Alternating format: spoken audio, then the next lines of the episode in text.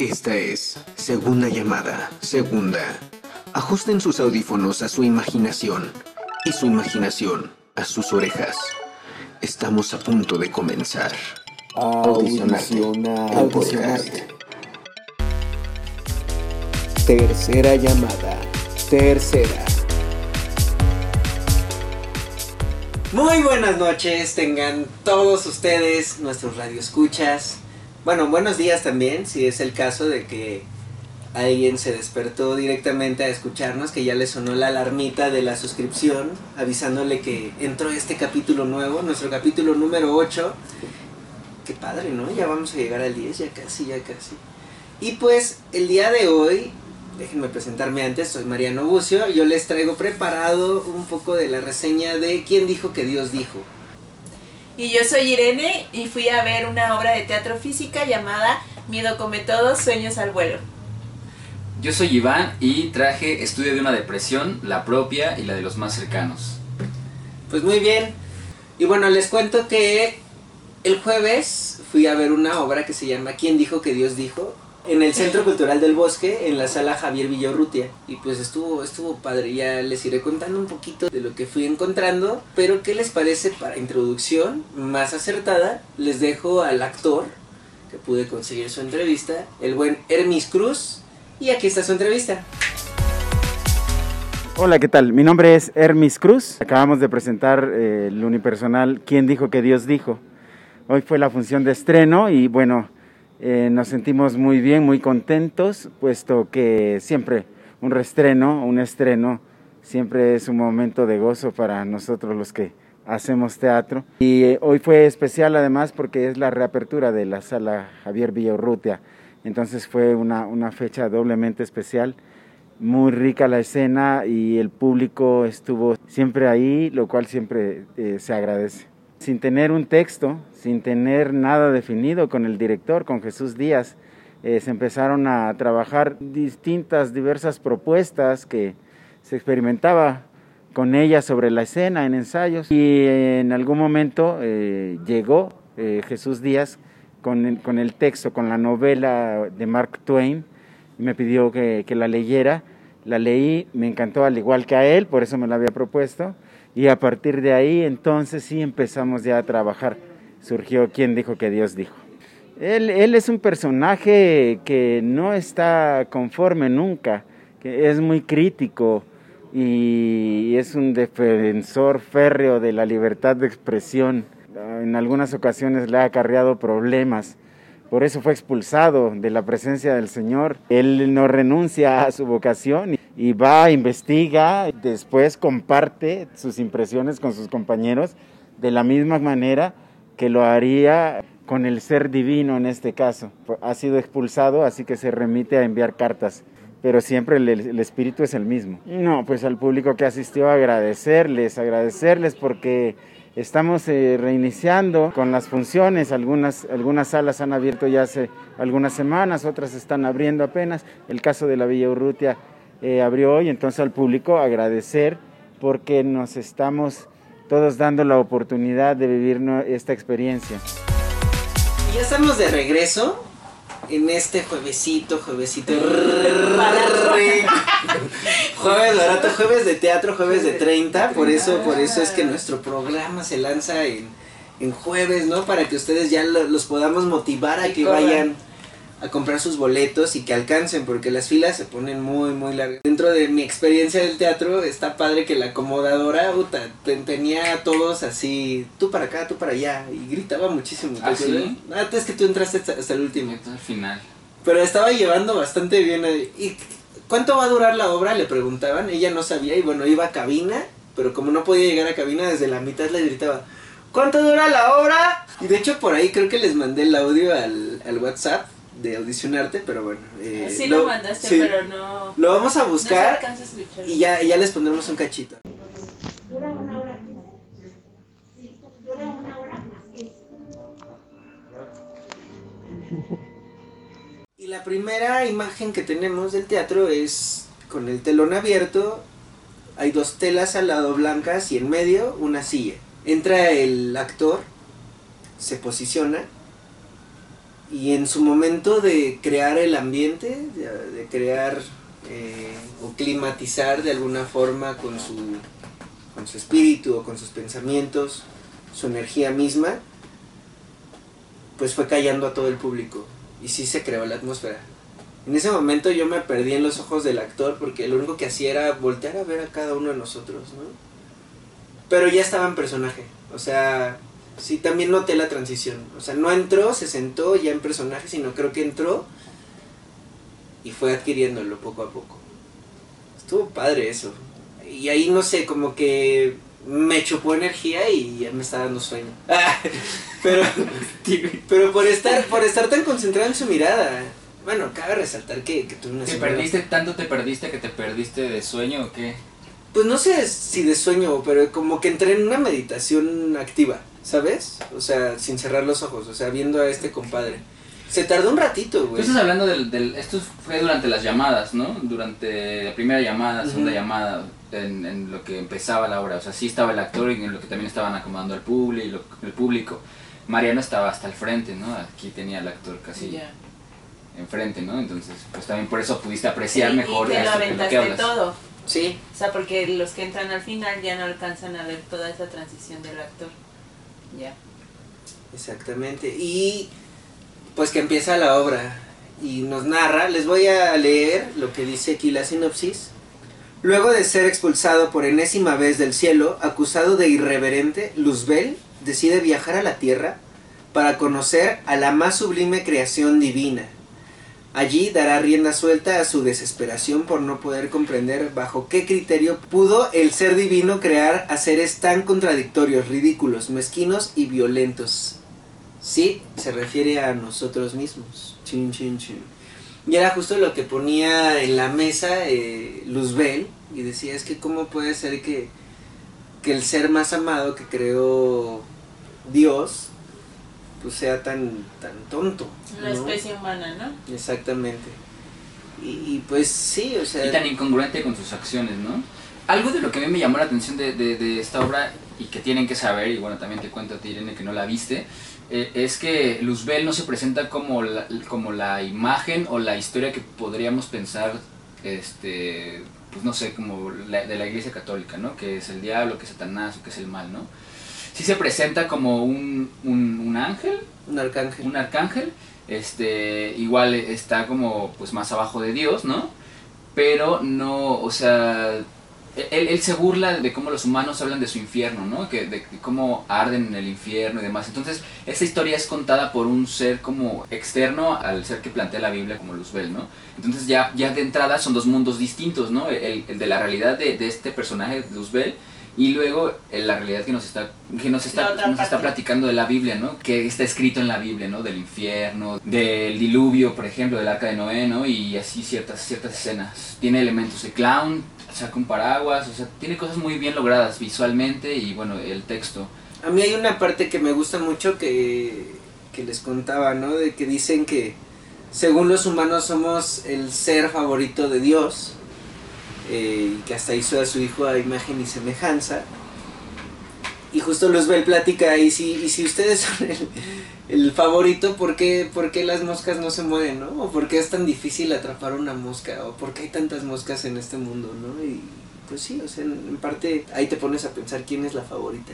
Podría haber más animales que tal vez sí sean los favoritos. Eh, entonces, eh, o sea, el, el actor, bueno, el personaje es Luzbel. Ujú. O sea, él Luzbel. es Luzbel, ok. Si Luzbel te cuenta Ajá, esa pensé historia. que era como, hablaban de Luzbel, pero es él el que Ajá, está. Es él, él, tiene la Biblia, ¿no? Y pues incluso como, como si le Ah, estuviera pues leyendo es como un libro y te la cuenta y, y se Sí, burla, ¿no? Como está, ajá, exacto, exacto. Y a la vez, pues también, pues no sé, a mí me parece como que va muy bien la idea, ¿no? De que, de que sea Luzbel quien te cuente esta historia y quien haga esta, haga esta crítica, porque pues justamente es como la parte opuesta a Dios, ¿no? Como lo presenta en la iglesia católica, ¿no? Bueno, como lo presenta la, eh, la iglesia católica, y, pero en la obra realmente él, él dice que él también, o sea, Dios lo quiere y Dios lo aprecia y Dios lo corre, pero no es como que lo mate, ¿sabes? O sea, dice él también que si tantos problemas le he causado, ¿por qué no me ha matado? Y creo que tiene que ver eh, dentro de eh, su planteamiento con pensar que siempre tiene que haber un equilibrio y siento que también Dios, bueno, en este caso de la obra, si lo creó a él fue para tener una contraparte o para saber una opinión diferente, ¿no? Eh, que creo que es también lo que, lo que yo veo y lo que creo que, que Luzbel nos quiere decir, ¿no? Decir, güey, pues tú también tienes esta parte de, de ser, de tener un libre albedrío, una libertad, ¿no? De decir y de pensar lo que tú quieras. Que no lo dices, no lo haces por miedo a Dios, pero yo te estoy demostrando también dentro de la obra, pues que no pasa nada. ¿no? Que podemos ejercer esa, esa libertad y es lo que pues en la actualidad muchos estamos haciendo. Otra de, la, de las, no sé, no sé cómo llamarlo, de las, de las críticas, de, de lo que está platicando este Luzbel, eh, hay un juego que, tiene con una tela de las que hablaba Mariano al inicio, se, sube a una silla a la silla y se la pone como capa y entonces es el cambio de personaje, es Dios y es Luzbel, ¿no? Y dentro de eso está como, como, diciéndole Luzbel a, a, Dios que por qué si humano es su favorito, por qué cuando cometió un error, por qué los corrió luego, luego los mandó a la tierra, ¿no? ¿Por qué no les dio una segunda oportunidad, por ejemplo, ¿no? Porque en el cielo, eh, digamos que cuando ya nos toque partir, o en este cielo católico cristiano, hay un coro celestial esperándote, ¿no? Y, y, dice, y, y sí, justo lo que expone Luz Vélez dice, o sea, en la vida, según estudios de... En la tierra, en, la, la tierra, tierra, o sea, según estudios de 100 personas, dos tocan instrumentos y cuatro les gustaría aprender. O sea, hagamos cuentas, neta, o, quién está subiendo al cielo, sí. o si de verdad te va a pasar. Pues solo los músicos. Solo los músicos pues van al cielo. Sí, aquí nadie sabe y allá ya, por sí. magia, ya, acá ah, ya saben. Porque es el cielo. Pero entonces, ajá, pero ¿por qué Dios entonces creó imperfectos a los seres? O sea, si Él los creó, ¿por qué no los hizo perfectos?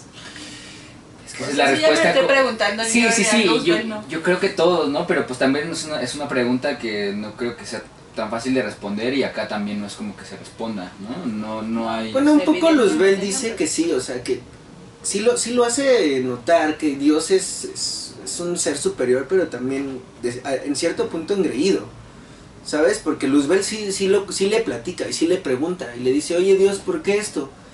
Y en su acción dentro de la obra, pues se ve que le echa carita de, pues porque yo digo, güey. ¿No? O sea, sí es un dios engreído, güey. Claro. Y dentro de esta fantasía donde todos estamos viviendo, o que, que, somos parte, pues creo que sí compartimos un dios engreído, un dios vengativo, güey, ¿no? O sea, que sea o no nuestro dios, pero pues sí está estipulado así, ¿no? no vayas a hacer eso porque Diosito te va a castigar. O sea, eso es una muestra de. Total. ¿No? y usted, bueno, ahorita que estamos hablando de Dios y esto, ¿ustedes así creen en Dios? O sea, en algún tipo de Dios, en algo que, que consideren como, como Dios, es como que es su Dios. Sí, yo sí. ¿Tú? Pero no, no Dios, no Dios católico, güey. O sea, sí creo que hay un, una fuerza energética que nos une a todos así, cabrón. Y yo le voy más a la naturaleza, la neta. Nos rige, ok. Uh -huh. ¿Tú? A la ley natural. No. Nada, así. No. bueno, o sea, cuando, quizá sí en el universo o algo así, sí, pero como que sea un ser como tal, o sea, no. Pues sí creo que energía, o sea, sí, todo eso sí, pero es que es de, siento que de pronto decir Dios es como un ser a imagen y semejanza, ¿sabes? O sea, es que yo, que yo creo que es como la primera que existe ahí así paradito. Sí, como la primera idea que nos viene, ¿no? O sea, Dios y, y, lo, y luego, luego lo queremos humanizar. Y bueno, yo sí creo como que en, en un tipo de Dios también, como en, en, algo pues más grande que yo, ¿no? O sea, así como hay particulitas y, y, muy pequeñitas que están formadas por algo más, mucho más grande que al final, cuando ya se ve en una escala macrocósmica, pues ya esa partícula es nada, ¿no? Entonces, pues eso sería su Dios, por ejemplo, ¿no? O sea, es como siempre como que Dios es, surge de la necesidad de explicarte las cosas y después de tener cierta ayuda. ¿no? O sea, explicarte pues sí por qué hay eclipses, ¿no? O sea, en ese momento era eso, o sea, por qué, por qué de, de repente sequías, se tapa el sol, ¿no? por qué hay sequías y entonces, ¿qué podemos hacer? O sea, ya encuentras como la razón de por qué hay sequías para ti, porque hay un ser supremo que por algo se enojó. se enojó y hay sequías, entonces lo empiezas a relacionar con las cosas y qué podemos hacer para que se contente, ah, hey, pues le doy, no sé, sangre o una mujer virgen. O una danza. No sé. Yo iba a decir bailar, pero qué bueno que mencionas los sacrificios humanos. Bueno, pues eso es Ana, esa es la realidad. Y, y, que a no- y que justo, o sea, es una realidad y que justo a nosotros nos parece como, como súper malo y todo porque no está dentro de nuestro entender y nuestra religión todo el tiempo nos ha dicho que es algo malo. O sea, que te mueras es algo malo. Pues yo les traigo a la mesa un poco de la mención de tamales oaxaqueños que se hizo presente. Otra cosa que puede ser, bueno, que está padre de las cosas que plantea la obra, dice, a ver, no entiendo si, si Dios cre- creó a los animales, ¿no? Ay, pásame unos animales, por favor. Ah, la señorita, este, rana, el galgo, este, galgo. No, dice, yo no sé para qué Dios creó a los animales si al final se van a terminar comiendo unos a otros, ¿no? ¿Y cómo está esta ley natural de que sí es cierto, güey? O sea, todos los animales ya por el hecho de ser animal, tienes que sobrevivir y matar. Y eso, bueno, se ha visto reflejado en, en ideas, pensamientos y acciones hasta nuestra actualidad. Pero es para que haya, haya un equilibrio en el mundo. Sí, Si y no, entonces... hay un montón de sapo. Estoy, estoy totalmente de acuerdo, pero entonces, entonces, ¿por qué se emputó tanto con Adán y Eva? Porque se comieron una manzana, ¿sabes? Eso, es- eso es lo que, lo que plantea Luzbel, justo. Y es donde nos quedamos pensando y dices, claro, o sea, qué, qué chistoso, ¿no? pues, del diluvio y todo esto, ¿no? Y también como dice que solo, solo afectó como, a- como que solo del lado de Occidente y pues en Oriente pues no pasó nada porque allá no, es otra- es otra religión. Es otra cosa, ¿no? religión. Entonces allá no, allá no llegó, ya no le alcanzó el agua. Casi casi que los canguros, los ornitorrincos no hubo pedo, o sea, con ellos, No porque pues ahí no hubo diluvio. Y las arañas gigantes, ¿no? Bueno, y, y- y lejos de, de lo que pueda, de lo que podamos creer nosotros o la gente que nos escucha, pues la obra es divertida y, y lo que, lo que ha- de lo que habla es un texto que existe y es un texto eh, pues que es interesante, ¿no? Que tiene mucha filosofía, muchas cosas bonitas, otras cosas que podemos también como no, estar en desacuerdo, ¿no? Y, y lo que ha- lo que presenta este trabajo, pues es una forma divertida de, de contarlo, ¿no? Y lo que representa pa- a lo mejor para él, este, y, y a lo mejor como lo ve en la sociedad, ¿no? Entonces me parece que está muy interesante desde ese punto de vista, tan solo, y, y cómo está presentado visualmente y con el trabajo de este actor, que pues además para pues aguantar una hora de una hora y media de, de, de- de función, Súper buen timing y, traía, ¿eh? entonces, pues, Bien. y te mantiene, te mantiene Era atento. solo. Era Sí. solo. Y yo por eso esta noche le voy a dar a Luzbel todo el infierno para que se conforme con eso. Ay. Todas Él las ya llamas del infierno. Ya, ya lo tenía. Dale como Y también hablaba del infierno, sol. también hablaba del infierno. Bueno, pero eso ya lo, lo, lo platico. Ya vayan a ver la Me obra, está muy buena. Pero sí, sí le voy a dar.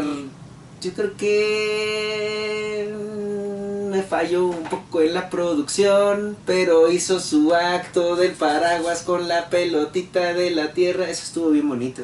Sí le salió.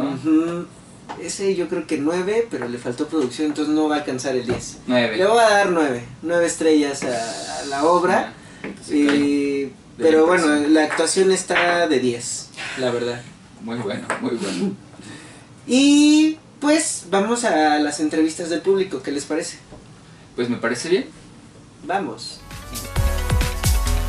Hola, yo soy Karen Reyes. Vi, acabo de ver la obra de ¿Quién dijo que Dios dijo? en la sala Javier Villaurrutia. Me Pareció que es un, o sea, es un tema interesante que pone en tela de juicio como las creencias que tenemos, pero hasta cierto punto pues yo, o sea, yo no podría decir que, que en estos tiempos pues ya sean como tan tan creencias arraigadas, ¿no? Pero bueno, o sea, para ciertos públicos pues igual y sí puede ser como tal vez no tan agradable, pero a mí pues hubo ciertas partes que me pues sí, o sea, ok, entraba en su dimensión así irónica, pero de todas formas como que había algo que me hacía preguntarme como espectadora hacia dónde hacia, hacia dónde querían llevarlo como tal. No no terminaba de encontrarlo. Me gustó el trabajo del actor, me gustó mucho el uso de, de los elementos y pues sí, ¿no? Como las metáforas entre entre el texto y, y lo que él iba como ahí planteando en escena con los elementos, el, jue- la música y su cuerpo. O sea, me gustaba como el ritmo que, que de repente iba encontrando. Pues fue chistoso, o sea, fue chistoso porque por coincidencia, que no es coincidencia, como que el tema de Dios estuvo como muy presente en el día. Entonces fue como que la cereza del pastel. A mí me gustó mucho porque me sentí identificada, o sea, sí es real lo que nos trató de explicar, todas esas incongruencias que dice la Biblia y, pues en lo que la mayoría de gente cree. Le dan como mucho miedo y terror a la gente de que lo que pueda pasar. Entonces la gente cree mucho en eso de que si el pecado y todo y que Dios nos va a castigar y todo eso. Pues invitar a la gente para que esto se reabra y vuelva a ser como antes y que compartan todo lo que ven y eso pues para apoyar otra vez al teatro. Me parece bastante interesante este, y lo que está diciendo pues está reflejado en, en lo que estamos ahorita viviendo aparentemente. ¿no? La mayoría de la gente cree mucho en la Biblia, en lo que supuestamente dice la Biblia, pero pues yo siento como que no. Y estamos de regreso, solo para mencionar la ficha técnica que dice créditos de Jesús Díaz y Hermis Cruz, dirección Jesús Díaz con Hermis Cruz, escenografía y utilería Iker Vicente, vestuario Jacqueline Serafín, iluminación Samuel Canales Cueto, diseño gráfico Stephanie Salgado, asistencia técnica Jonathan Nolasco, dirección y música original Jesús Díaz, producción Nemesio Majadero. Y pues vayan a verla, por favor, va a estar hasta el 25 de julio, vayan los jueves, que es más barato. Jueves de 30 pesos en CCB, en todos los teatros que están ahí, el Teatro del Galeón, Teatro del Granero, Bella Urrutia, Julio Castillo, Teatro Orientación y no sé si el Teatro de la Danza entre también. El Teatro de la Danza está cerrado ahorita. Pero hay, hay, varios teatros para que puedan elegir también entre, entre pues, distintos trabajos. El jueves, tempranito, como decía Irene. Perdóname, te interrumpí el jueves, o sea, solo es, solo es para ver obras del jueves, no puedes ir a comprar no, no, no, todo quieres, princesa. no, no, no, no, no, está bien que preguntes porque también alguien puede tener esa misma duda. Sí, solo todo quieren, princesa. Alguien puede ser princesa también. princesa. princesa de Popotla, déjame decirte que eso solo aplica los jueves a los de 30. ¿Y a qué obra vamos ahora? A la del sábado, ¿no? Es tu momento, chica. Bueno, yo fui a ver el sábado a mediodía, a las 12.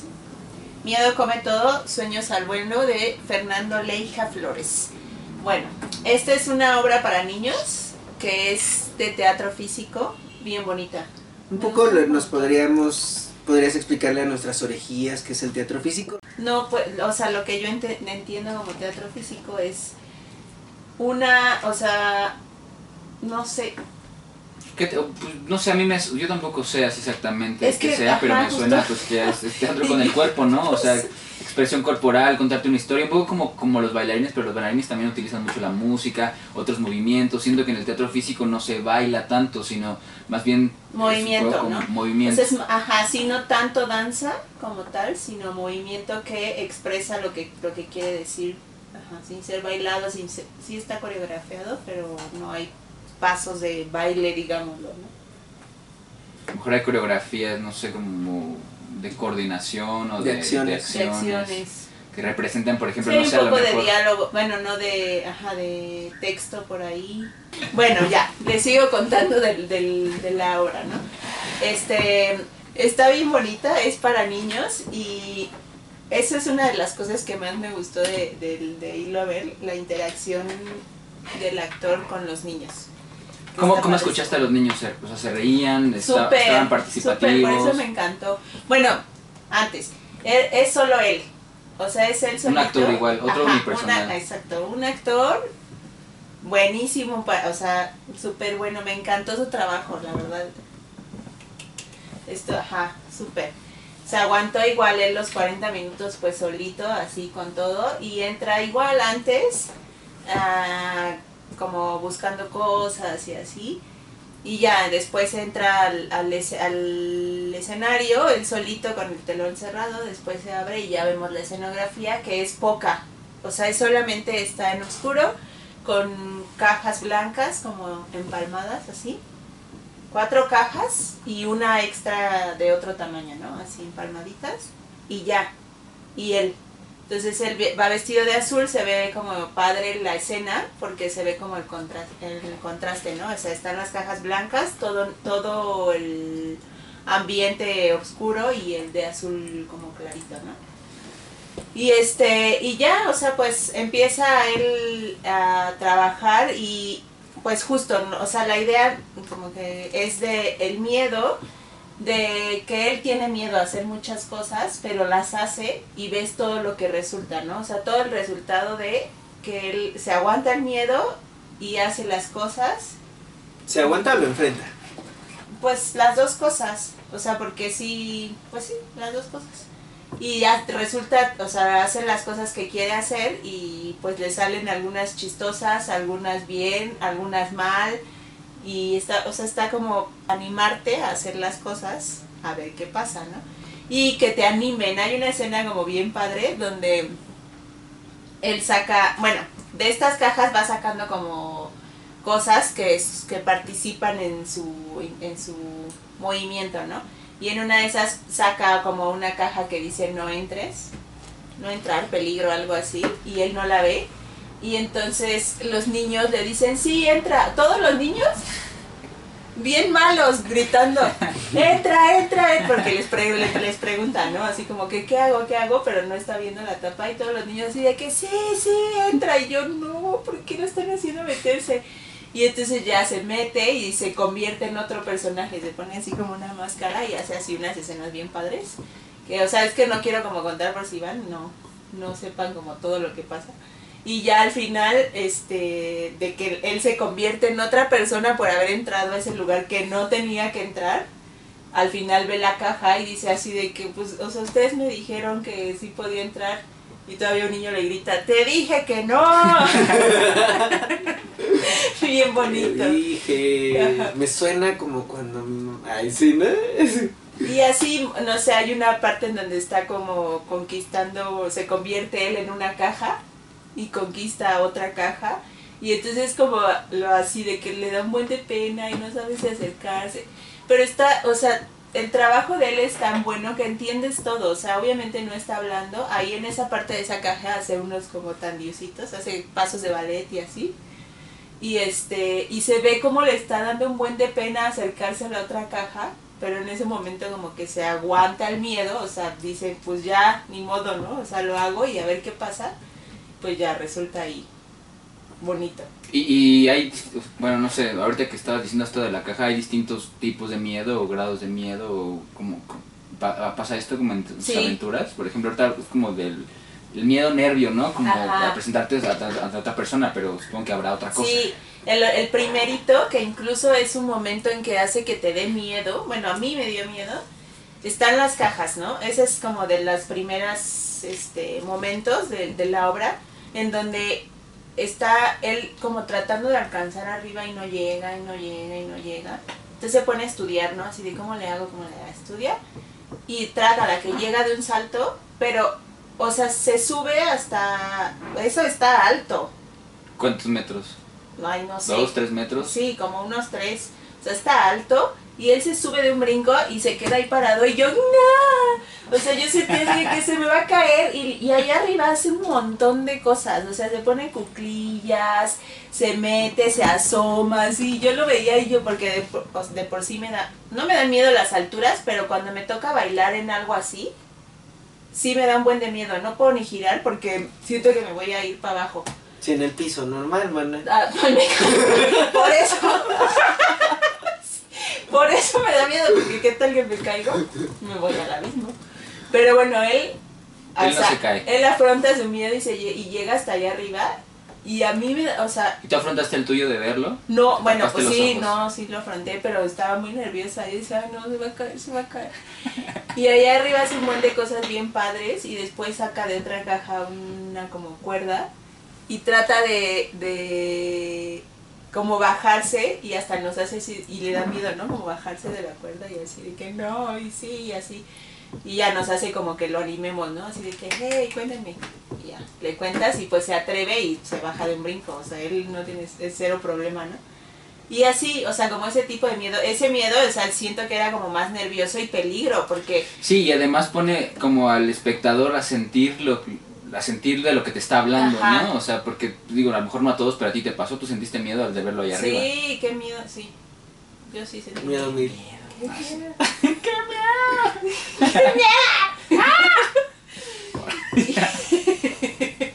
y luego, ¿algún otro miedo? Este, pues es que sí hay varias, pero esas son las que más me significaron. O sea, toda la obra está como bonito. Esos fueron los. Hay, eh, cuando se convierte en otro, en el otro personaje, tiene miedo a como a encajar en la sociedad, ya sabes. Como que dice que todo es mentira, que unos le dicen que es feo y otros y cuando realidad no es y como esas cosas que también te da, le da miedo, te da miedo, pues sí, ser tú mismo en en un lugar en donde sea. Como eso, o sea, sí expresa como muchos miedos y los termina. Qué padre, ¿no? Porque también pues pues los niños se pueden ver identificados no solamente con una sola cosa, ¿no? Sino pues tienen ahí un abanico de posibilidades Sí. como para poder pues no sé, sentirse identificados y empatizar con eso y, y a dónde, lo llevan a su vida. Y no nada más los niños, también yo creo que los adultos, ¿no? Porque como adultos no, te, no dejamos de tener miedo nunca. Yo creo Y- que tenemos más Sí. que los niños. Sí, ca- cambia el sentido del miedo, pero sí, sí, sí. Y qué bueno también que plantee esta idea de que se puede resolver, ¿no? O sea, de que el miedo está presente, pero si lo estudio, o si me atrevo, o si, o si de alguna manera puedo, puedo trabajar como para llegar, ¿no? Y a veces pues hay como una línea muy delgadita entre, entre un lado y otro, ¿no? De hacer una cosa u otra, o de, de, afrontar tu miedo, de vencerlo. Y creo que no está mal tener miedo y el miedo no se va a ir nunca, pero pues si, si solamente lo, lo ignoras así, pues, pues más va a quedar ahí y más va a hacer que te hagas esclavo de él, a que si lo enfrentas, pues después pues vas a poder vivir con ese miedo, ¿no? Y sabes que tienes miedo a eso, pero pues ahí está, ahí lo puedes afrontar. Sí, o sea, como que eh, justo el afrontar el miedo, algo va a pasar. O sea, sí, como que que él se da cuenta de que algo va a pasar, no sabe qué, pero pues dice, pues lo investigo. O sea, entre que me quede con la duda o lo hago, pues lo hago y lo investigo y está padrísimo. Quizá no te salga bien, ¿no? Pero como pues en todo. Y bueno, aparte de- del mensaje del miedo, también me gustaría como comentar las, las escenas, o sea, visualmente es súper bonito, o sea, como que tiene muchísimas ideas que no sé cómo lo habrá hecho él, que es él solito, porque él, él se dirigió solito, o sea, él su obra y, y él es el director, ¿no? Entonces, tiene, no sé, imágenes como súper bonitas, así que juega con las cajas, le pone dientecitos a la caja y entonces ya es una caja gigante que habla, este, se, o sea, se mete a las cajas y sube sus piecitos o se mete así y ya es un personaje nuevo, saca globos, no sé, los, los revienta y así de que llora, no sé, muy, o sea, como imágenes como súper bonitas y que además siento que hasta los colores, como les decía al principio, justo, o sea, saca el globo y es rojo y se convierte como en su corazón y baila con él, no sé, está muy, está muy linda. Es como también la tendencia, creo que ahora sí ya podemos hablar de tendencias muchachos, porque ya llevamos bastante horas vistas. Eh, en cuanto a los unipersonales, pues es- ya están tomando muchísimos recursos del clown, muchísimos recursos de la pantomima y pues están haciendo ver, y más que nada porque son ricos, ¿no? Yo, bueno, desde siempre he notado que a la, a la población mexicana o a muchos de nosotros nos gusta ver obras que también, o sea, dentro del mensaje profundo, eh, este, algo que te dé risa, algo que te sorprenda, ¿no? Y bueno, y los niños creo que también son el público más exigente aquí de la República Mexicana, güey. Más, más que los adultos. Entonces, son a los que tienes que tener más cautivados. Y qué mejor que pues si hay alguien, como tú lo mencionas ahorita, ya iremos a revisarlo. A ver si es cierto. Ah, es- pero como tú lo mencionas, que tenga todas estas herramientas y que las esté aplicando bien, pues está padre, ¿no? Sí. Ya, ya tendrás que llevar a tu sobrina a ver si a que lo califique, a ver si es cierto. Pues los niños estaban contentos. Pues vamos a ver a ver qué dice su sobrina. la única opinión que me importa. No, pues sí, se nota inmediatamente cuando el trabajo es bueno, que los niños quieren participar y que están Sí. ahí a gusto y, y felices, ¿no? Yo no sé Ay. qué, qué, qué, tan... No, sigue, perdón. Hay una parte en donde justo del, participan los niños, tú saca un micrófono de, un- de las cajas, saca un micrófono y nada más le hace así. O sea, ni si, está él en el escenario y le hace así y una niña, ¡Hola! Bonito. y yo- O sea, sí Esa espontaneidad participan. y Sí. honestidad de los Y los niños hace que están ahí, ¿no? participe, o sea, como que pues sí es buen trabajo que nada más hacerle así y los niños realmente están poniendo atención. Si no lo están haciendo, pues no saben que es un micrófono y no contestan. Y, y que están, o sea, es más espontáneo y más honesto como, como estaba comentando.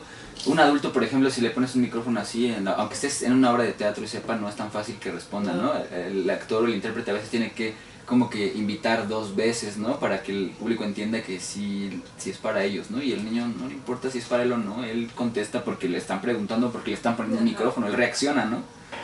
Sí. ¿Y qué te parece si nos lees la ficha técnica, aunque sabemos que todo lo hizo Fernando, qué? La hija. Pero Flores. pues saber qué más créditos podemos sacar Sí. de, de aquí. Eh, la dirección es de Fernando Leija Flores, asistente de dirección Alejandro Chávez Flores, diseño de iluminación Henry Torres Blanco, iluminador Marco Rivas Vélez, diseño de escenografía Fernando Leija Aguilar y Fernando Leija Flores, creación de escenografía Javier Ramírez Jacobo, fotografía Mi- Miguel Ángel Camero. Y video Marina Ahmed. Y me gustaría mencionar eh, que aquí dice un agradecimiento especial al programa de estímulos para la creación y desarrollo artístico de Tamaulipas por apoyar este proyecto en su origen. Y ya. Gracias Tamaulipas. Sin ti no tendríamos este proyecto ahorita presentándose en la CDMX. ¿Y tú? ¿Yo qué? Ah, no, espérate, primero, ¿vas a calificar? ¿Te gustaría calificar esta obra? Entrevistas, Primero las entrevistas, después ya que escuchan la opinión del público que es acertada, regresamos a que yo los califique. Hola, soy Fernando Leija Flores de la compañía Flores Teatro Danza y estamos presentando ahorita en el Teatro Orientación la obra Miedo come todo, Sueños al vuelo, que estará del 19 de junio al 25 de julio, todos los sábados y domingos a las 12.30 horas. Y bueno, les comparto que hoy tuvimos la primera función del fin de semana. Bueno, ¿cómo me sentí referente a mi desempeño?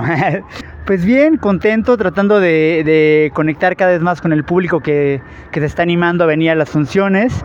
También sentí al público participativo y alegre al final cuando salimos a, a saludar. Y bueno, creo que quienes han venido han pasado un buen rato en familia y han dejado al lado un rato los problemas y han dejado su imaginación volar, que es un poquito lo que nosotros buscamos, es nuestra invitación.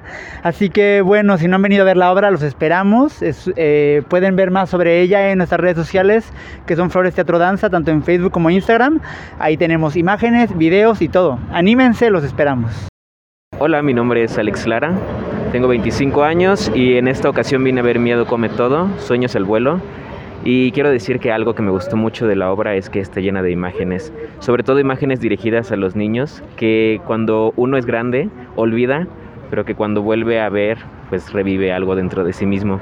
En eso me pasó a mí, hay algo que revivió en esas imágenes y seguramente conecté con mi niño interior. Y al artista, pues muchas gracias Fernando por tu trabajo y ahora veo por qué estás aquí. Hola, buenas tardes, soy Rodrigo Estrada Rosales. La obra es muy padre, muy bonita. Este, esta, esta combinación entre danza teatro es muy padre, está muy padre. Pues bueno, tenemos que soñar. Creo que los sueños son importantes y hay que trabajarlos. ¿no? Eso es algo, eso es como el mensaje que yo percibí. Al artista, ¿no? Pues que siga este, creando este tipo de eventos, entonces este tipo de obras. Son muy fáciles de mover a todos lados, a todos, a todos los espacios, este, a espacios diferentes, ¿no? Entonces, lo que yo sugiero al- a- también al artista es que vaya a provincia, que vaya a espacios alejados de la ciudad donde no tenemos la oportunidad o no se tiene la oportunidad de ver este tipo de obras. ¿no? Hay que llevar esos mensajes a todos los rincones del país. Mi nombre es Leonardo Moisés Martínez Chávez. Vine a ver Miedo come todo, Sueños al vuelo. Estuvo muy buena, estuvo cool. Vengan a verla. Y ya regresamos a que yo los califique. bueno, lo califique porque se me hace. Le voy a dar. Cin- cinco cajas.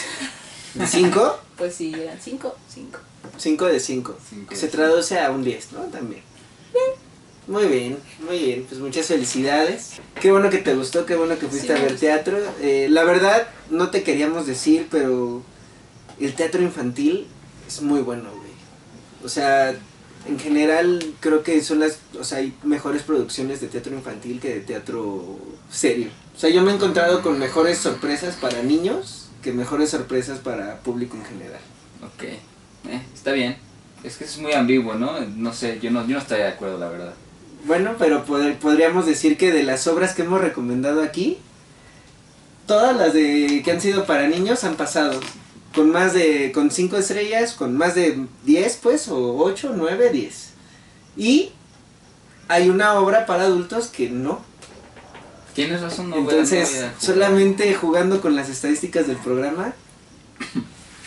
Y luego, mano, que tú no te quedas con las ganas, ¿no? O sea, siempre dices, si puedo echarme otra, pues me echo otra. Siempre que se pueda, pues Siempre yo me voy a echar otra. cada Qué rico, güey. Igual hasta tres o cuatro y se me echaba, ¿eh? ¿Sí? Sí, sí. Híjole, yo también. no El domingo, el domingo pensaba regresar en la tarde. A verla otra no- ya vez. no sé, no, o sea, otra obra. Ah, ok. Pero es que esta la vi a las 2 de la tarde, en la pérgola, en Los Pinos. Este, quien no conozca, pues sería buen momento como que puedan ir a conocer, ¿no? Es bonito, te das por ahí un paseíto.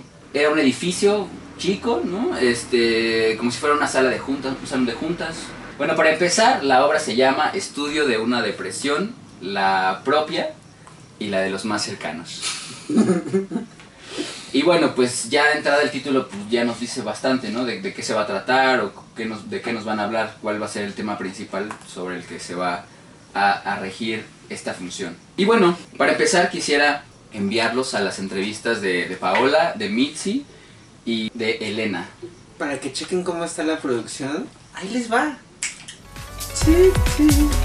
Paola, la obra ya la había visto antes, no sé, no me acuerdo hace cuánto, pero seguro más de dos años. Y no sé, me pareció súper interesante como, no recuerdo exactamente lo que pasó, pero como la evolución de la obra en sí misma. Y además, no sé, me pareció súper interesante como la interacción de la gente, o tal vez solo con risas o lo que sea, pero fue como un trabajo, me parece muy completo y que involucraba a nosotros como público, nosotros y nosotras como público. Sí, son los mismos actores y el músico el mismo, o sea, la parte de atrás, no sé si es la misma como más de producción, etcétera, pero son los mismos. Eh, sí vi como un crecimiento, por así decirlo, de, de la obra, no tanto de los actores, porque yo los consideraba buenos, pero sí como del trabajo que han hecho, ¿no? O sea, se ve como algo más orgánico, como que ha ido evolucionando.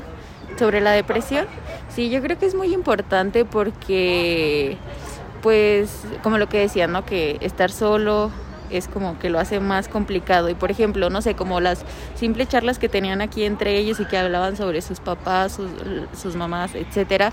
Y como todos esos complejos que nos vamos quedando y que son cosas que compartimos, ¿no? O sea, no creo que sea coincidencia que nos haya gustado, bueno, por lo menos a mí, mi amiga me dijo lo mismo, pues porque son patrones que se repiten, ¿no? Entonces ya si no te sientes tan único en dicho tema, como que ya, no que no reste importancia, pero se va haciendo más livianito, por así decirlo. Y por ejemplo, una parte muy importante que dijo, bueno, uno de los actores, bueno, de los personajes, que cuando se salió de su casa dejó de juzgar a su mamá o algo parecido. Entonces es como tener pues, perspectivas diferentes y por ejemplo este tema, pues yo creo que es súper humano. Entonces hace más que empatices y te lleve más a la reflexión y a apreciar como lo que tienes y que esas carencias pues no son necesariamente por culpa de alguien, por así decirlo. Sí, que si alguien me ha tratado mal y por ejemplo esa persona es mi papá o mi mamá, pues también tiene una razón de ser, ¿no? Que no son tratados y, y que si no se tratan, no se hablan, pues se va haciendo como una bolita más grande, más grande, más grande y luego ya solo tenemos como coraje y un montón de, de, de emociones como frustradas y que terminan como en esto que llamaban que es como una depresión. El teatro para mí es como muy presente, pero es una oportunidad increíble como para pues sí, conectar para desahogarte un poquito, más allá, por ejemplo, que la televisión, ¿no? que una pantalla y además, bueno, por lo menos aquí en la Ciudad de México hay un montón de propuestas que son libres, tal vez lo complicado sería el transporte, ¿no? Pero yo creo que de vez en cuando, o sea, vale muchísimo la pena y sobre todo porque estamos en una ciudad súper grande con una oferta increíble y pues nada, eso. Valorizarlo, ¿no? Porque, por ejemplo, ellos que son de Aguascalientes, o sea, todo lo que implica venir hasta acá, o sea, desde lo que han estudiado y todo, o sea, porque no es no es un secreto que está precarizado todo este sector, ¿no? Entonces sí, la obra es eh, como de entrada gratuita y todo eso, pero hay que preguntarnos como qué tanto han tenido que pasar ellos como desde llegar aquí, como hasta estudiar eso, como para buscar un trabajo, porque por ejemplo, desde mi perspectiva ellos son unos excelentes actores, ¿no? Que le echan un chorro de ganas, o sea, no que le echan ganas, que pues sí, que trabajan un montón. Entonces, si pones como en una balanza como todo ese trabajo arduo que han hecho, como con la remuneración económica, porque al final de cuentas, pues de eso tenemos que vivir, ¿no? O sea, no es en lo absoluto este equitativo, o sea, y no los tengo que conocer mucho como para darme cuenta de eso, ¿no? Porque simple hecho de que mencionan que son una compañía independiente y todas esas cosas, pues se complica un poco más. Hay muchos este apoyos a nivel gubernamental, pero de todas formas hace muchísimas más falta como sí, como concientizar qué es lo que qué es lo que lleva a cabo, qué es lo que nos puede transmitir, porque pues tampoco es un secreto que no vayamos a gastar unos pesos en unas chelas y en esto no, que se pueden las dos, ¿no? Como a ir viendo todo este tema. Vale, bueno, pues me llamo Elena y mm, es la primera vez que los veo.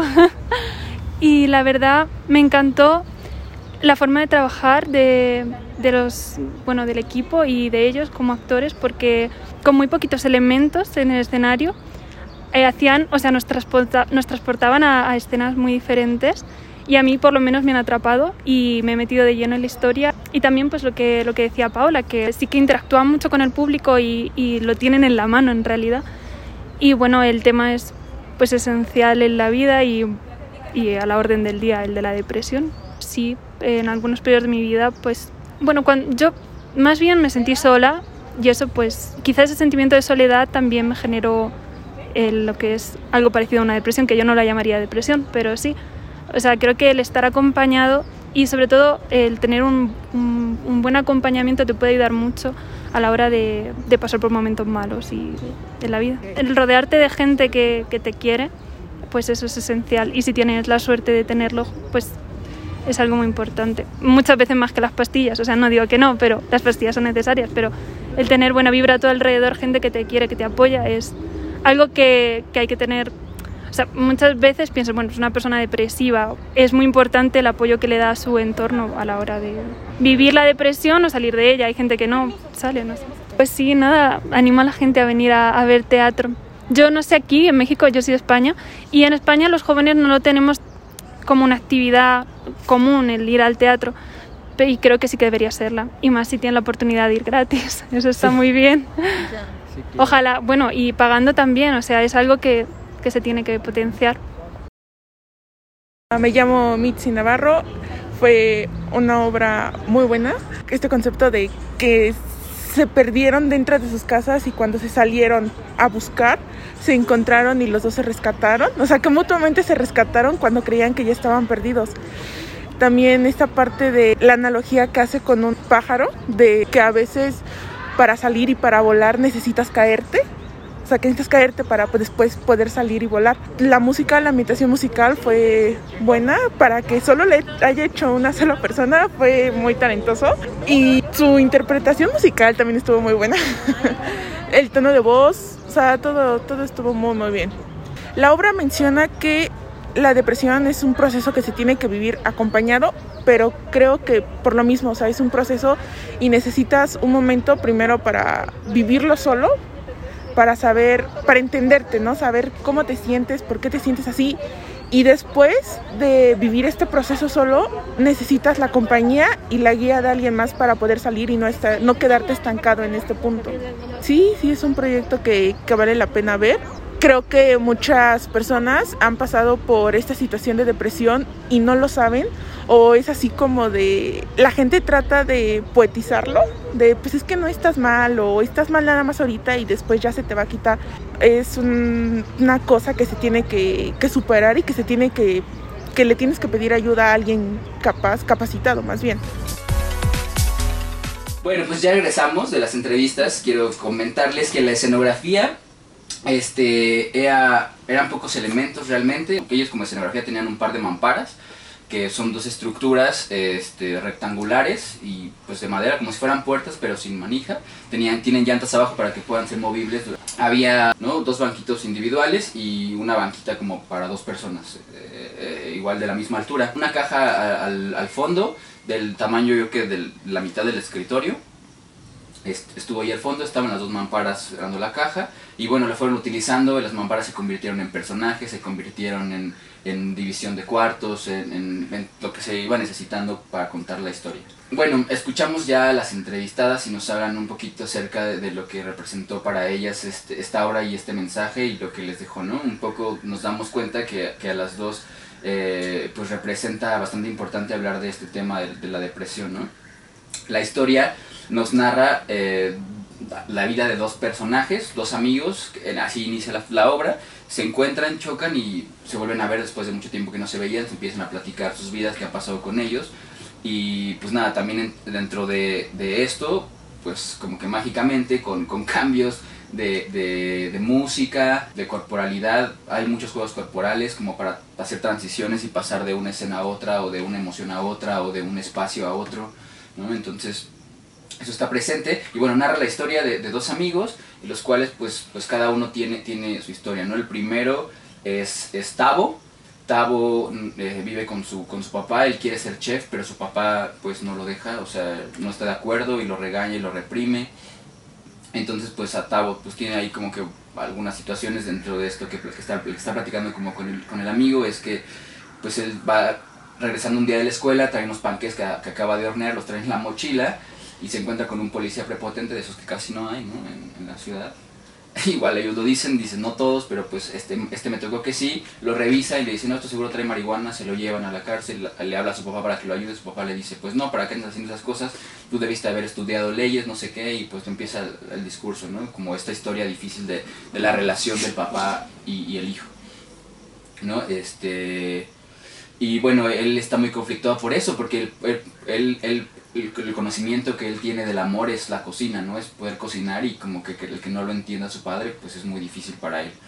Y bueno, por otro lado está Fafo, que es el amigo, él es huérfano de, de, de padre, él solo vive con su mamá, una mamá bastante ausente, su papá murió en un accidente, entonces pues la mamá se alejó un montón, se deprimió, no le hace caso, este, y pues él también está como en búsqueda de un amigo, ¿no? Su único amigo era su, su perrita Pelusa, se le pierde, entonces como que también dentro de esta, de esta búsqueda, pues sí, como que de, de, de ellos mismos, ¿no? Porque están, están perdidos, están deprimidos, están tristes, ¿no? Entonces pues ellos mismos se encuentran y se salvan, ¿no? Eso es algo que nos mencionaba Mitzi en la, en la entrevista y pues a mí me parece como bastante importante, ¿no? Porque también se habla de, de que la depresión es mejor llevarla acompañado, ¿no? Bueno, no es mejor o peor, ¿no? Pues no, ojalá que no hubiera, pero cuando hay cuando cuando se acompaña ya sea con un proceso clínico con amigos o con la gente que, que, te ama que esté cerca de ti pues es como más fácil llevarlo y más fácil salir de ahí no entonces es, es algo pues bastante bastante importante de lo que de lo que se dice. Ahí ponen una metáfora que a mí me gustó mucho no que eh, el águila cuando le va a enseñar a su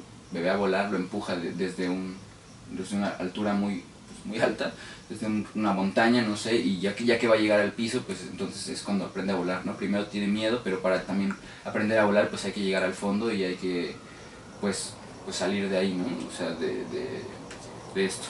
O te haces papilla, también. O te haces papilla.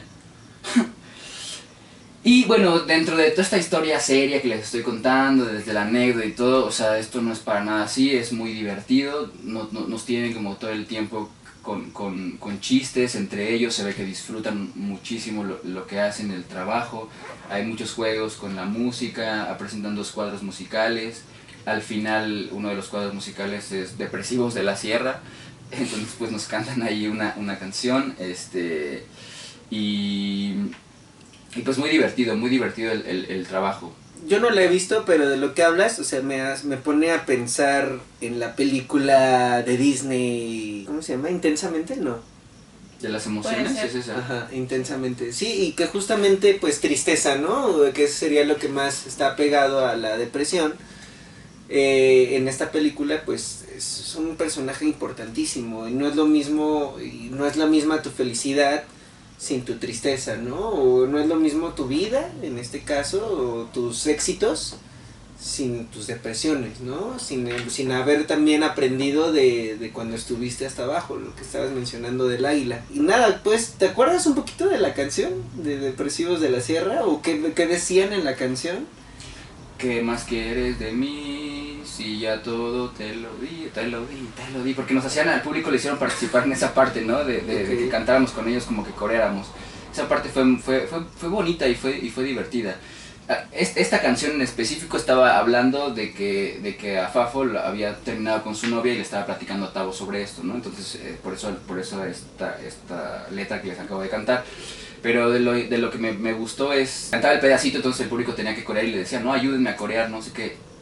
Y, pasaba ah, al contrario de, de como pasó con la obra infantil, que luego luego el micrófono y la niña luego luego accionó, pues el- nosotros como público pues primero es como temeroso, como que no sabes si sí o si no. Después los actores pues ya rompieron y dijeron, venimos desde Aguascalientes, no sean así, ¿no? O sea, pues, ayúdenos como a cantar, a que esto salga bien y pues ya.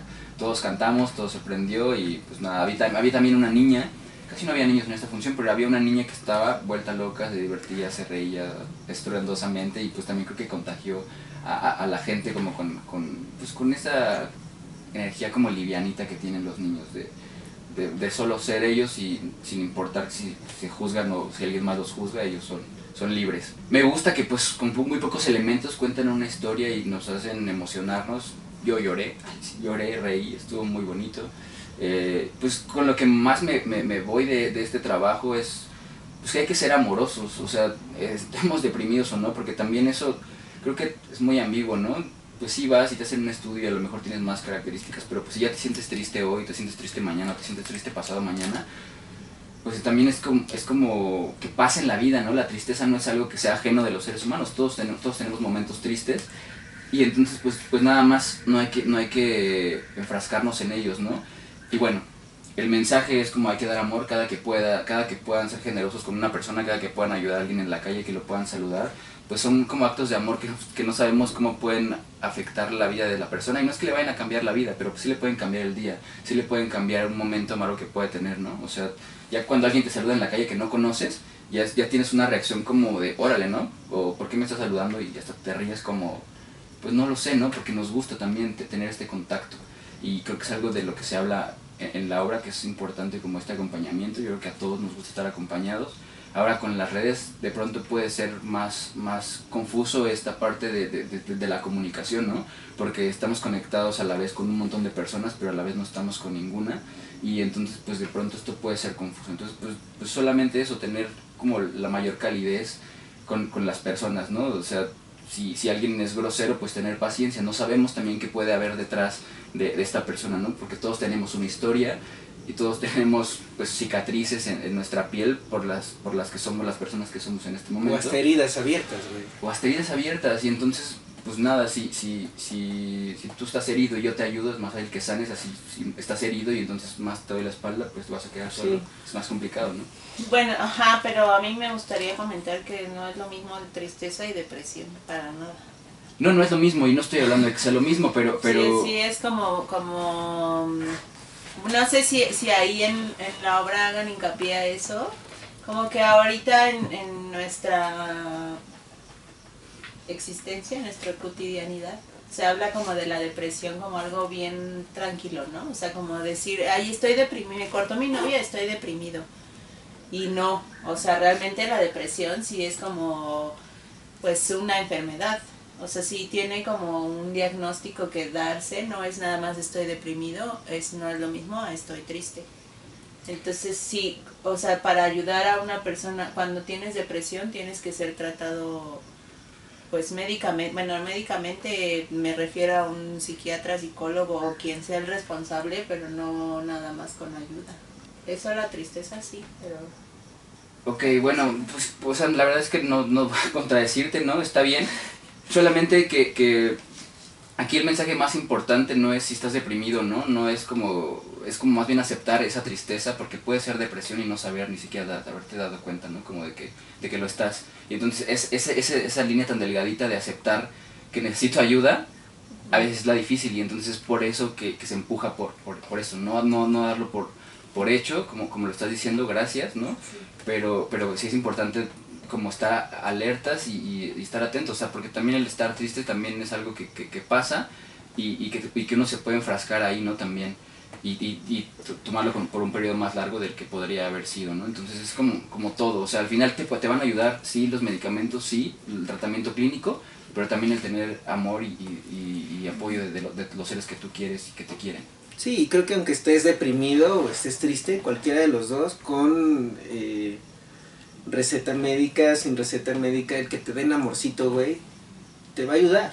O sea, no, no creo que te vaya a hacer mal, ¿no? Entonces creo que es un poco de, este mensaje que él está diciendo que se trae de la obra, que dice, pues nada, o sea, hay que ser gentiles, ¿no? O sea, no hay que tampoco ser, eh, pues, ¿qué te parece? Violentos, ¿no? O sea, no, no poner un estrés cotidiano de esta ciudad que puede ser que alguien se me metió en la fila, que alguien se me cruzó, que alguien me empujó y hacerlo más grande porque pues tal vez si tú puedes evitarlo o simple y sencillamente no sé si te toca tener un accidente así pues decir oye perdón disculpa o lo que sea buenas tardes el saludo del que mencionaba pues ya no o sea se aligera. Y no va a ser como ay fue el peor día de mi vida porque aparte de que me empujaron se me metió alguien en el ojo que diga se me metió un carro no lo que sea nadie me saludó. Ah no o, o no les no les importó siquiera no ni voltearon. Eh, creo que va más por allá, ¿no? Y, y pues no sé, sí creo que tenemos que estar conscientes que, puta, o sea, no sé, en, en mi planteamiento personal, o sea, sí se siente cuando están ahí las personas, ¿sabes? Y pues también ese es un aliciente, me, me imagino yo, de la obra, de decirle no tanto al que está cayendo en su depresión, sino de los que están al lado, güey. Fíjate, o sea, voltea a tu alrededor y si puedes ayudar, echa la mano. Porque sí, sí nos necesitan, o sea, las personas que están cayendo en esa depresión o que las están medicando, o las que están diagnosticando, o no, porque no, pueden ir al doctor o porque lo están negando. O sea, necesitan gente que, que sí esté atenta y que les eche la mano, ¿no? Y eso se traduce a, a, los que fueron a ver la obra. O sea, me imagino que alguien, o sea, ojalá que sí la haya ido a ver alguien que esté deprimido o que esté entrando en ese diagnóstico, pero generalmente los que están en ese diagnóstico pues no irían a ver una obra de depresión, ¿no? O sea, yo creo que no lo harían por porque es su negación, es la primera parte. Entonces ya hasta que van a aceptarlo, bueno, pues igual y ya fueron. Sí, pues también pues están en, ensimismados, ¿cómo, ¿cómo van a abrirse a, a, a, exponerse a un espacio donde va a haber gente? Es complicado, entonces por eso, pues nada, sí, solo... no, es que es, es, un tema como muy, muy complejo en donde realmente no, no, lo entendemos, o sea, la realidad, ¿no? Porque hay gente que está es que es muy específico, es o sea, es específico que, de persona. Que tiene muy, o sea, tiene depresión y al contrario, tú no te das cuenta, o sea, es la persona más feliz del mundo con la sociedad, pero está deprimida. Entonces sí es un tema como, o sea, no está triste. No pero, está triste. Es, pero, es, que de eso hablaba también la obra, ¿no? O sea, pues muchas veces plan, pues ponemos como cara de feliz, pero por dentro estoy, estoy muy mal, ¿no? Y ahí no es que nos toque a nosotros ver, pero, pero podemos ser gentiles. Y eso no, no sí, quita nada y, es, y, no, y no se va. Y eso, pues, estés deprimido o no estés deprimido, creo que ayuda a la sociedad en la que estamos ahorita, ¿no? Y siempre, ¿no? Pues ser empáticos, ¿no? O sea, no no, nunca vas a saber realmente como lo que te decías, ¿no? Todos tenemos nuestras heridas, cicatrices o lo que sea, y, no, y realmente no las tienes que saber, ¿no? O sea, tú, yo no tengo que saber las tuyas, tú no tienes que saber las mías para ser empáticos, ¿no? O sea, decir, ¿sabes qué? Pues me siento mal hoy, o no decirlo, pero darte cuenta y bueno, ¿no? O sea, no sé, tu reacción sí puede ser diferente al ser empático, justo al saber que tú también tal vez no estás todos los días al 100 y entonces pues no tienes por qué ni estar aguantando a la otra la situación del otro ni estarla tomando para mal tampoco pero pues ser empático simplemente saber cómo y bueno y qué calificación le vas a poner a la obra pues yo le voy a poner a esta obra un 10 un 10 te gustó mucho 10, me gustó mucho. Es que, es que tiene muchas cosas muy muy padres y muy rescatables no o sea ellos escribieron el, el trabajo no ya ahorita los escucharemos las entrevistas. Y yo soy Eduardo Baslav, actor y director de Última Fila. La obra que presentamos hoy se llama Estudio de una depresión, la propia y la de los más cercanos. Y es la primera obra de la compañía eh, que actúa Roberto Belmont y en la música Mauricio Caballero. Eh, ya con esta obra llevamos cinco años y pues la verdad nos ha ido, nos ha ido muy muy bien.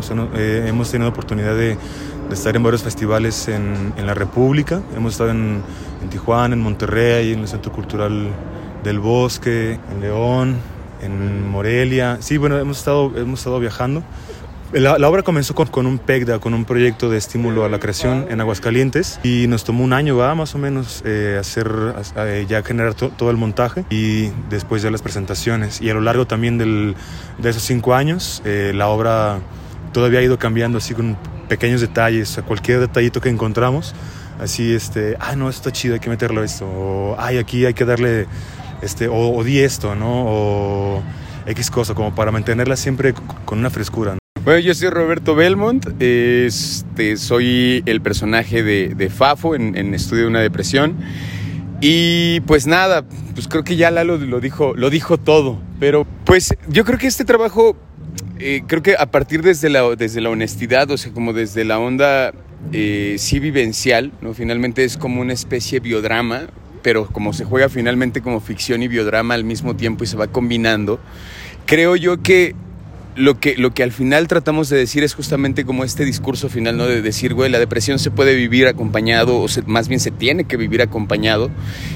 Sí queremos decir como de, no está mal estar deprimido, o sea, es, una, es un proceso, ¿no? Que finalmente uno puede cruzar en la vida, sí o no, pero que tener el acercamiento de ir con los psicólogos o de platicar con los amigos o de platicar con la familia siempre es como bien importante, ¿no? Yo creo que ha sido, fue un proceso y ha sido un camino bien, bien interesante, con, con un montón de, de, cosas bien bellas, ¿no? En el camino nos hemos encontrado a gente que dice, es que estás contando mi historia, ¿no? Y de pronto es como de, qué locura, en una historia por ahí alguien decía es que mi papá también se accidentó en la carretera 45, pero fue en el norte, ¿no? Y fue como de, órale, y, de pronto, ¿no? Así de, puta, yo tenía un perro que se me perdió. Y entonces de pronto esas cosas, como que ir encontrando y decirle a la gente, bueno, tu historia es mi historia, ¿no? Y todos, todos cruzamos por cosas difíciles, ¿no? Y un poco lo que me parece que queremos decir es que hay gente que la puede pasar peor que tú, definitivamente, y hay personas que la pasan mejor que, que, uno también, ¿no? Es solamente como compartir las historias, compartir esta historia desde el corazón y decir, güey, pues estos somos, ¿no? Yo creo que eso es lo que queremos decir. Bueno, partimos, digamos que cuando empezó el proyecto, yo, eh, empecé a escribir un, lo que quería que hacer un poemario donde hablaba acerca de la muerte de mi padre, ¿no? Que mi, mi, padre muere en la carretera 45 y entonces veo la depresión de mi madre, que un poco empiezo a escribir sobre eso. Es cuando ya llegó con Lalo le dije, ¿sabes qué? No quiero hacer un poemario, quiero más bien hacer una obra de teatro, nosotros estudiábamos juntos, salimos de la carrera, nos encontramos y entonces fue como de, pero quiero hablar de mí, ¿no? Entonces Lalo ya en el camino me dijo, está bueno, pero creo que también meter ficción como un poco como para, para que funcionara finalmente la historia, ¿no? O sea, creo que la historia podría haber funcionado, pero yo creo que con estas cosas que, que fuimos platicando, porque los tres la escribimos, ¿no? Mauricio Caballero, Lalo y yo, y, y, en ese sentido fuimos encontrando como cuáles eran las partes que se podían ficcionar, ¿no? Y ficción, realidad, ficción, realidad, y la realidad todavía ficcionarla más para que fuera más dolorosa, ¿no? Como justamente ir encontrando como esas cosas, y eso es el biodrama, como a partir de un hecho, de un evento eh, personal, empiezas a escribir la obra de teatro, ¿no? Como que por ahí va el biodrama. ¿Qué tal? Soy Mauricio Caballero, soy el músico, soy el güero en, escena, eh, músico y coescritor ¿no? de, la obra. ¿Cómo fue? Yo empiezo por la escritura. Fue a partir de laboratorios, de, ejercicios eh, actorales. De ahí empezó a salir algo de la música y también un montón de texto, ¿no? Y, sobre eso empezamos a trabajar. Nos fuimos por un lado, eh, estaba siendo muy depresivo y, fue cuando pusimos un, un freno y dijimos, no, o sea, ok, vamos a hablar de, esta situación, pero pues no queremos que la gente se deprima, ¿no? Queremos dar un mensaje de esperanza, ¿no? Al final de cuentas, porque todos pasamos por eso, pero pues también podemos salir adelante. Entonces volvimos a reescribir varias cosas y, ahí fue donde ya empezamos a armar las piezas y, fue lo que, lo que estamos viendo ahora, ¿no? Que con el tiempo se ha ido actualizando en pequeños detallitos, ¿no? Y sobre ese juego de laboratorio en la escritura también fue algo muy similar con, con la música. Ya teniendo una base un poquito más amplia en, lo que es el texto y en los ensayos, eh, ya fue, ahora yo de mi parte, laboratoriar con, con, la música y ver como qué podía encajar, qué puede ser aquí, qué puede ser acá. Varias cosas que están en, en la obra fueron a partir del juego, ¿no? De, de decir, ah, eso está chido, y sobre eso ya trabajarlo y pues abonarlo, ¿no? Encajarlo sobre todo este proceso. Fue un proceso como sinérgico porque a partir de lo que ellos hacían, pues yo lo transmitía, lo quería transmitir en música y a partir de la música ellos también empezaron a hacer fusiones, ¿no? Entonces fue algo muy, muy orgánico, muy, muy padre. Pues no, sí, como, como dice Cava, al principio eh, cuando, cuando le empezamos a escribir, sí, era, sí eran textos muy densos, ¿no? Eran, eran textos muy, muy oscuros. pero, pues, muy, muy oscuros. Entonces no había luz en, la, en, ningún, en ninguna parte de la obra, ¿no? No había respiro. Entonces la, la, la leímos varias veces y la estábamos ensayando. Y si era como de, güey, es que, o sea, llegamos a la segunda escena y ya estamos así, o sea, ya estamos temblando, ya estamos con el moco así tendido. Y más bien fue una, una, una cuestión de, de, de, sentarnos los tres y decir, a ver, ¿qué partes queremos que sí, que sí se profundicen y que sí queden en, dentro de esta reflexión en el espectador? Y qué otras partes justo podemos jugar con la ficción para que el público no todo el tiempo esté con la energía oscura, sino que también haya este, este giro de brillantez, ¿no?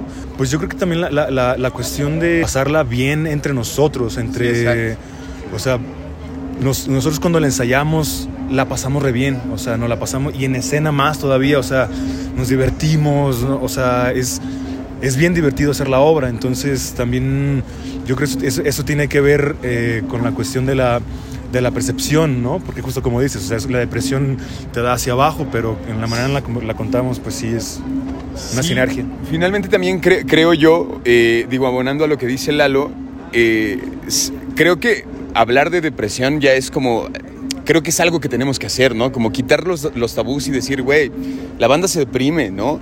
Y en ese sentido creo yo que la obra justamente eh, la fuimos armando o se fue armando. Yo me acuerdo que cuando íbamos proponiendo escenas era como de ahora esta y ahora esta.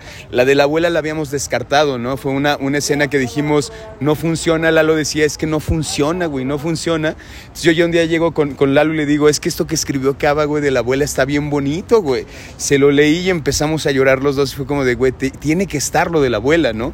Hay que ponerla. Y entonces fue jugar a eso cuando ya creo que se termina la obra, cuando se terminan de enlazar todas las, todas las escenas, yo creo que eso es la depresión, que, o sea, que a veces puedes estar mal y luego estás muy bien y luego vuelves a estar mal. Y en, la, en la depresión es eso, son los altibajos donde no en la depresión no va a estar triste todo el tiempo, en la depresión también tienes que mostrar una cara a la sociedad, porque tienes que trabajar, tienes que ir a la escuela, tienes que hacer un montón de cosas, decir, bueno, estoy bien, ¿no? Y estoy bien, pero la estoy pasando mal, ¿no? Yo creo que la obra va jugando con esos altibajos, como decir, güey, pues ahora estoy triste, me quiero ir al, al hoyo y ahora tengo que salir de ese hoyo y estar feliz. Y yo creo que finalmente la obra es eso, es, es una cuestión de oleada de depresión, ¿no? O sea, creo que sí la gente va como de, ja, ja, ja, ay, güey, ja, ja, ja. Y creo que la, la- la gente, creo que por eso conecta, porque es, todos hemos estado ahí, ¿no? Porque las emociones no se quedan como en un solo lugar. O sea, puedes estar feliz y al rato puedes estar muy triste, cabrón. O sea, Esa es la intención, justamente, que acompañe, que abonde, que, que- que ponga este fondo para que ellos, con, con lo que están diciendo, pues acompañe a todo eso, ¿no? Que, que es como la sal que le da un poquito más de sabor a la comida, un rollo así. De eso se trata la, la música y, y fue cosa que, ir que fui comprendiendo en, en este rollo del, del teatro, ¿no? O sea, porque no es, no es hacer como una música de una canción para que la escuches, ¿no? Es hacer algo que juegue con un personaje más, que acompañe al texto, a los actores, al movimiento. Es, es eso, no es, no es creer que, que sea eh, como la presencia máxima de todo, no. Es, es una parte más de, de un todo. Y que de hecho por eso jugamos un poquito ya al final con los depresivos de la sierra que le digo acaba a ver. Este, tócate una rola así de que el corazón se quiebra, ¿no? Porque casi siempre, casi siempre que cuando le pedimos algo acaba hacer una música, no, o sea, no somos músicos nosotros, yo no sé cómo pedir una canción, ¿no? Le digo así como de, güey, no, tiene que parecer como Un día como lluvioso. un día lluvioso en un bosque, pero te da, a la vez, a la vez hay esperanza. Y el cava, ah, ok, ya la tengo. Y hace pa, pa, pa, pa, trabaja, dices, trabaja, trabaja y te lo da. Y le digo, cabrón, sí, o sea, sí es. No sé cómo lo hizo, pero sí es. es un día lluvioso, güey. Es por eso jugamos un poquito así, como a ver, a ver entonces... hecho, sí, creo que cada vez que Lalo me hace peticiones así, es como, ah, este Lalo, o sea, lo peor es que le entiendo. es como, sí, ya sé por dónde va, ¿no? Pues es divertido, o sea, es- es- Sí, bueno, pueden encontrar eh, en Facebook como Última Fila Teatro y en Instagram como T Última Fila, Tu Última Fila. Y vamos a estar eh, viniendo otra vez a Los Pinos con otra obra que tenemos que se llama Un tren para la luna, que la dirigió un amigo de Tijuana que es Ray Garduño. Vayan a verla. Y vamos a estar, eh, aún no tenemos fechas concretas, pero me parece que es entre octubre y noviembre. Vamos a estar con, con la, con esa otra obra de la compañía. Entonces, pues bienvenidos y ojalá y nos puedan acompañar. Y síganos en el Facebook, ahí bueno, seguido estamos publicando todo lo que estamos haciendo, lo nuevo, las presentaciones de otras obras que tenemos. Déjenos sus comentarios, buenos o malos, los malos los borramos. Pero no, de verdad sí, déjenos sus comentarios. Nos gusta muchísimo saber la, la opinión del, del, público y que nos inviten y nos sigan y, y que vayamos a donde vayamos, encontrar eh, nuevas caras que conecten con todo lo que hacemos, es, es algo hermoso. Pues nada, muchísimas gracias por, por, la entrevista, muchas gracias y pues eso, que nos sigan y, y, pues que vean, que vean mucho teatro, ¿no? Que vean todo el teatro posible, que vayan a la poesía, que vayan a la danza, que vayan a la música, ¿no? Yo creo que en estos tiempos complicados, yo creo que enriquece un montón acercarte al arte, ¿no? Yo creo que el arte puede salvar, ¿no? Como yo creo que hacer una obra a la depresión también te salva, ¿no? Entonces, creo que es, es lindo, ¿no? Que la gente se dé esa oportunidad. Es un trabajo que ellos escribieron que va desde lo personal de este Roberto, ¿no? Que nos cuenta ahí que, que pues habla de la muerte de su padre, que también fue en esta carretera donde ocurre también la historia de, de Fafo, del personaje. Y pues que la gente se sienta identificada, que tenga empatía hacia lo que está viendo, ¿no? Mucha gente también, pues como lo decían, este pues se ve identificada diciendo que, que, cuentan su historia. Tiene muy poquitos elementos y hacen un trabajo muy grande, o sea, es un solo músico que ambienta toda la obra, saca guitarra acústica, guitarra eléctrica, pero también la guitarra eléctrica pues no la utiliza solamente como, pues, como las notas convencionales que estamos acostumbrados, ¿no? Pues sí, le saca todo el provecho que puede a la guitarra, a un cajón que trae abajo también para hacer percusiones, con un pie está tocando la percusión y está tocando la guitarra y dices, wow, ¿no? O sea, qué, qué buen trabajo y lo que está viendo, lo que estoy viendo está que queda con lo que estoy escuchando también. Los actores están en chinga todo el tiempo, o sea, de cosas físicas, del texto, de emociones. Mm, vienen desde Aguascalientes, o sea, pues si no la pudieron ver este fin de semana, yo creo que no la van a ver en un rato. Ellos hablan también en la entrevista de que van a regresar con otro trabajo, yo pretendo ir a verlos también en Los Pinos. Y bueno, para que conozcan quiénes están detrás de este trabajo, a pesar de que ya los escucharon y ya los escucharon sus nombres, pues acá está la ficha técnica, es estudio de una depresión, la propia y la de los más cercanos. Dramaturgia, Roberto Belmont, Mauricio Caballero y Eduardo Gómez, o sea, los estos tres eh, este, artistas escénicos que, que, aparecen en la obra, pues son los que hicieron la, la dramaturgia. La dirección es de Eduardo Gómez, la compañía se llama Última Fila Teatro, los pueden seguir en Facebook, en Instagram, igual por ahí lo mencionaron. Y pues solamente se presentó este sábado y domingo 3 y 4 de julio que pasó. Y fue a las 2 de la tarde, entrada libre. También este fin de semana hay otra obra en Los Pinos, entonces también se los dejo como por si quieren ir a Los Pinos, va a haber otro trabajo, no sé qué tal vaya a estar, pero igual es a las 2 de la tarde, entonces... ¿Sábados y domingos o solo el domingo? Sábado y domingo, sábado y domingo. A las 2. A las 2. Ajá. Y pues por eso le doy 10 a este trabajo, o sea, tiene muchísimas, muchísima tela de dónde cortar, muchísimas cosas buenas, este, un mensaje muy bonito y pues nada, incluye al público, te ríes, lloras, o sea, no sé, como que, ¿qué más podría pedir? Pues muy bien, ¿y qué les parece si somos empáticos para ir a la cartelera?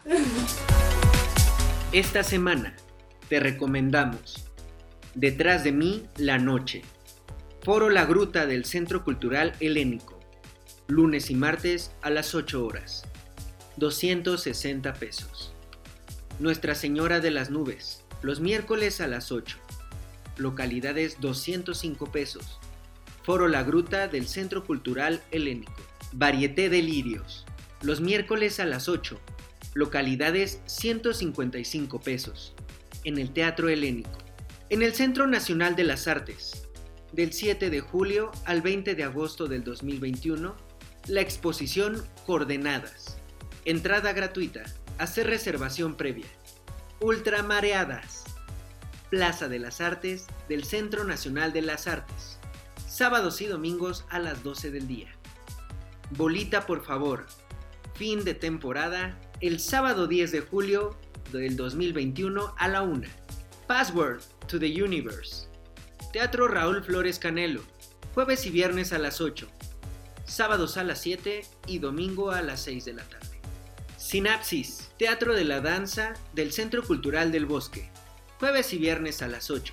Sábado a las 7. Domingo a las 6. 80 pesos entrada general. Dirt. Teatro El Galeón del Centro Cultural del Bosque. Jueves y viernes a las 8. Sábados a las 7. Domingos a las 6. Desaire de elevadores. Teatro El Granero Javier Rojas del Centro Cultural del Bosque. Jueves y viernes a las 8, sábado a las 7 y domingo a las 6. 150 pesos, entrada general. La Fundamentalista. Teatro Julio Castillo del Centro Cultural del Bosque. Jueves y viernes a las 8, sábado a las 7, domingo a las 6. 150 pesos, entrada general. Por amor. Sábados a las 8. En el Foro Shakespeare. Localidades 400 pesos. Juan y la Muerte. Domingos a la 1 pm. 250 pesos, entrada general. El Testamento de María. En el Foro Shakespeare. 200 pesos. El Cuidador o Mamá. Las llaves del coche no van en el refri. 250 pesos en el Foro Shakespeare. Y ya regresamos. Para decir adiós. Me encanta esa frase, güey. Yo no la entiendo. Pues sí, pues ya por último agradecer Mariano, agradecer Irene, agradecer Fer por este espacio. Otra vez estamos otra noche aquí platicando sobre estas tan maravillosas obras que vimos. Muchísimas gracias. No se olviden de seguirnos en nuestras redes sociales, en YouTube, Audicionarte el podcast, en Spotify también. Y en Anchor, que es este donde subimos nuestro nuestro podcast, pues ahí tienen una opción para poder dejar un mensaje y pues los seguimos incitando, invitando. ¿Eh? Mensaje de voz. Mensajes de voz, sí, para que nos escriban por ahí, más, más bien dejen su mensaje. nos escriban por Instagram si quieren, en mensaje privado, o por YouTube dejen sus comentarios. Eh, pero se vayan haciendo presentes, por favor, no nos olviden. Y si van a ver algo de teatro, pues también queremos saber qué vieron, qué opinan de esa obra y, y hacer el ejercicio, pues ya. Ahorita que hablas de, de que queremos escuchar a la gente que nos escucha por ahí, también yo tengo como una persona que nos ha escuchado y me pidió pues que buscáramos o, o ver si se presenta algo de teatro clásico que esta persona quiere ver. Entonces por ahí si saben de algo, si se enteran, pues para pasar el dato. Lo vamos a buscar. Y creo que esta semana ya cerró Ghost, La Sombra del Amor, entonces ya nos la perdimos, ya no fuimos a ver. Ah, Esas cosas que pasan, que a veces se te acaba la cartelera. Pero bueno, fuera de eso, eso fue todo y esto fue Audicionarte el podcast. Muchas gracias.